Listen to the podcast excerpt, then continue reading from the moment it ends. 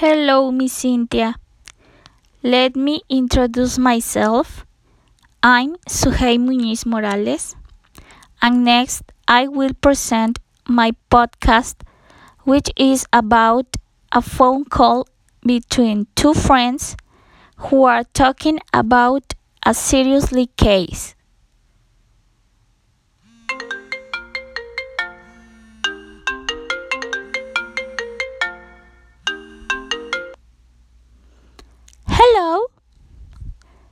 Hello, Suhei. How are you? I'm Carolina. Hi, Carolina. I'm fine. And you? Amazed. Did you know what happened to Luisa's son?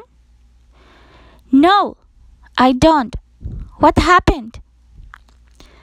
The police came to his house with a court order and arrested him. Oh, but why? They accuse him of murder.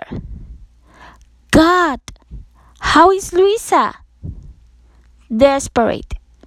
He looked for a lawyer to help him for the defense, but he does not give him good news. He says that due to the seriousness of the case, he is not entitled to bail. They apparently found relevant evidence. Oh, but what kind of evidence? Blood stains and fingerprints. What a horrible situation! Who was the victim? A supplier of the company where Juan works. And what does Juan say?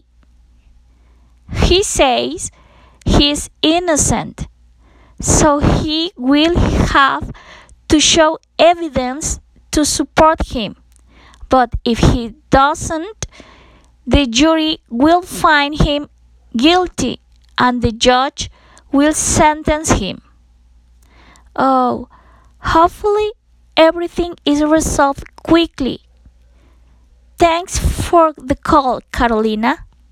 I will look for Luisa to give her my support. You're welcome, Suhei. See you soon. Okay, bye. Bye.